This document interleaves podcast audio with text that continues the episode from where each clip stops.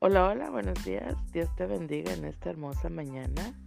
Estamos una vez más en mi tiempo con Dios, dando, dando muchas, muchas gracias a Dios porque Él es bueno, porque para siempre es su misericordia, ¿verdad? Y hoy, hoy me encuentro un poco mejor, eh, puedo hablar un poquito más y la verdad no quería dejar de dar el audio en esta mañana. Así que, aunque sea poquito, vamos a hablar y dando muchas gracias a Dios y gracias a, a todos y cada uno de ustedes, ¿verdad? Que han estado orando por mi salud. Gracias, gracias. Que Dios les bendiga, y les guarde en el nombre poderoso de Jesús. Hoy vamos a estar viendo un tema que dice Dios quiere el bien. Vamos a leer la primera carta a Timoteo, capítulo 4, versículo 4, capítulo 4, versículo 4, que dice, porque todo lo creado por Dios es bueno y nada se debe rechazar si se recibe con acción de gracias. Todo, ¿verdad? Todo lo creado, todo lo, toda la naturaleza y nosotros mismos, ¿verdad? Dios nos creó y quiere quiere el bien para cada uno de nosotros. Y muchas veces eh, nos hemos topado con gente y aún a lo mejor nosotros mismos hemos hecho una pregunta, ¿verdad? Que dice, ¿por qué si Dios existe y si Dios es amor y si Dios quiere el bien para nosotros, ¿por qué hay tanta maldad en el mundo? Primera de Juan 4.8 nos dice que Dios es amor. No es que Él tenga amor, sino que Él es la fuente de amor. Dios es amor y nos la da a cada uno de nosotros. Ahora sí que como Él nos ha dado el, el libre albedrío, entonces nosotros podemos tomar ese amor de parte de Dios o simplemente rechazarlo. ¿Y cómo podemos nosotros rechazar ese amor de parte de Dios? Si vemos Génesis capítulo 1, el versículo 2, ¿verdad? Ahí vemos toda la creación que hizo el Señor para ti y para mí. Creó los árboles, creó, o sea, algo que ya estaba creado y que ya estaba destinado, lo volvió a crear, ¿verdad? Le, le, le dijo a la tierra, ¿verdad? Que se crearan los árboles, los frutos, por cada fruto, ¿verdad? Y, y, fue todo creado por Dios, los animales, las bestias del campo, todo dice la palabra de Dios. Y en el capítulo 3, ¿verdad? podemos ver cómo eh, después de que Dios hizo, ahora sí que toda la creación, e hizo al hombre y a la mujer, ¿verdad? Los creó para que ahora sí que estuvieran al, cuidado de ese huerto, al cuidado del Edén. Vino, vino, ahora sí que eh, Satanás, ¿verdad? Influyó, influyó en la mujer y la mujer en el hombre. Y fue cuando fueron abiertos sus ojos espirituales. Murieron no carnalmente, sino espiritualmente, porque dejaron que eh, el enemigo de nuestras almas, ¿verdad? Entrara y, ellos pecaron, ¿verdad? En contra de Dios.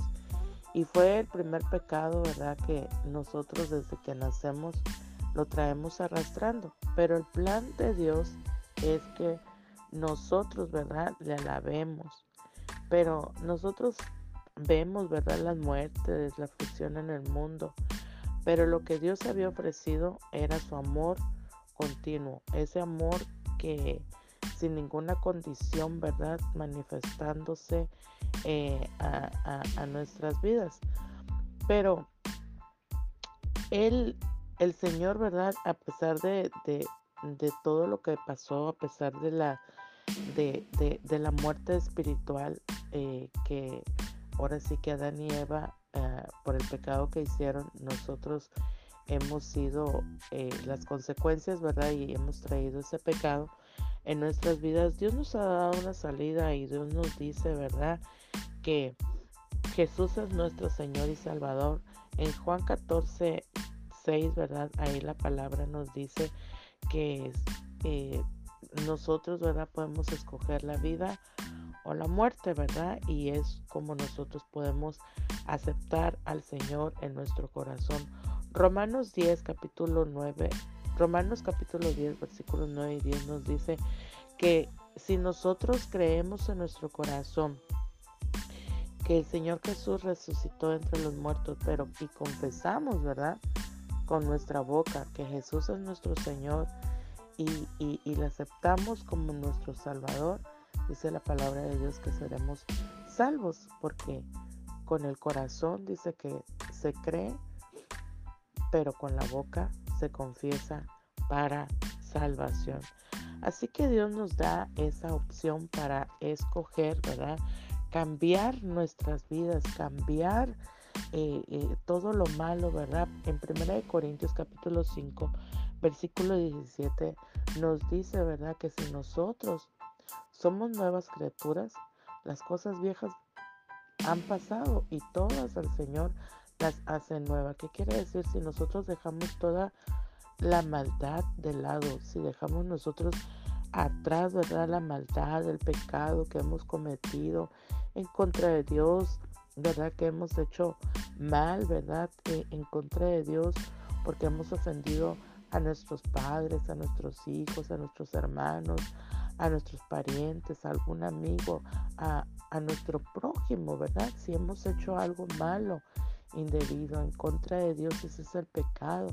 Pero si nosotros lo dejamos atrás, y como leímos en Romanos, si nosotros creemos en nuestro corazón, confesamos que verdaderamente hemos nosotros, ¿verdad? Reconociendo que hemos pecado en contra de Dios, que hemos pecado y hemos hecho lo malo en contra de Dios.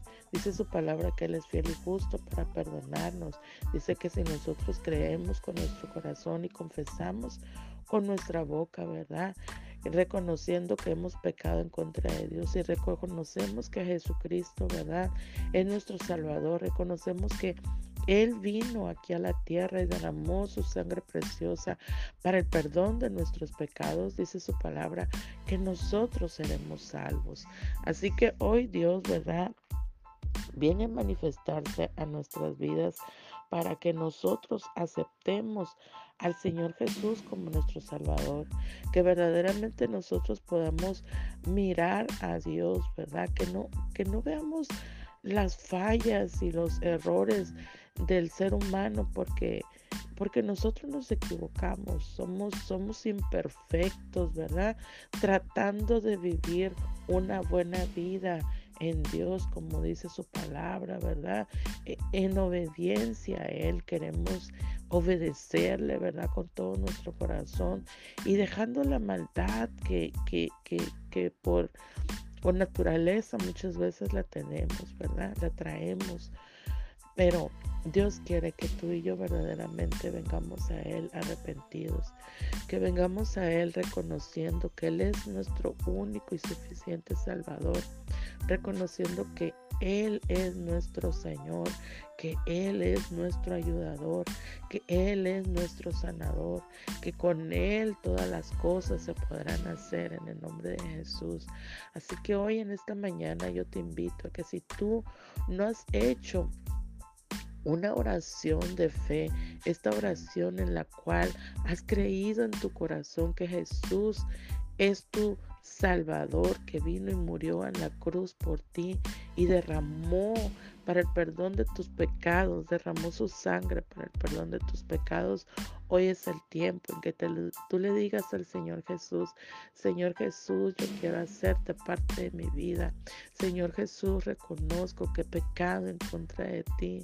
Señor Jesús, reconozco que tú eres mi Salvador, que tú eres el que vino y murió por mí que le digas al Señor en esta mañana que perdone todos tus pecados, ¿verdad?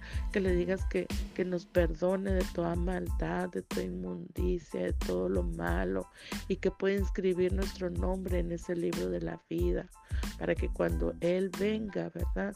Nos haya reconciliados con Él y creyendo que Él es nuestro Salvador, que Él es nuestro Redentor de vida. En el nombre poderoso de Jesús. Eso es lo que Dios quiere que hoy en esta mañana yo te invito para que tú puedas hacer esa oración y que le digas al Señor con todo tu corazón que le recibes, que Él es tu Salvador. Amén. Así que hoy bendigo tu vida declarando en el nombre de Jesús que si tú hiciste esta oración, todas las cosas, no te voy a decir que van a cambiar de la noche a la mañana, pero sí te van a ayudar para tener una vida en paz, una vida tranquila, creyendo que es Dios el que te va a ayudar en todo tiempo y en todo momento. Bendigo tu vida en el nombre poderoso de Jesús y nos vemos mañana en Mi tiempo con Dios. Bendiciones.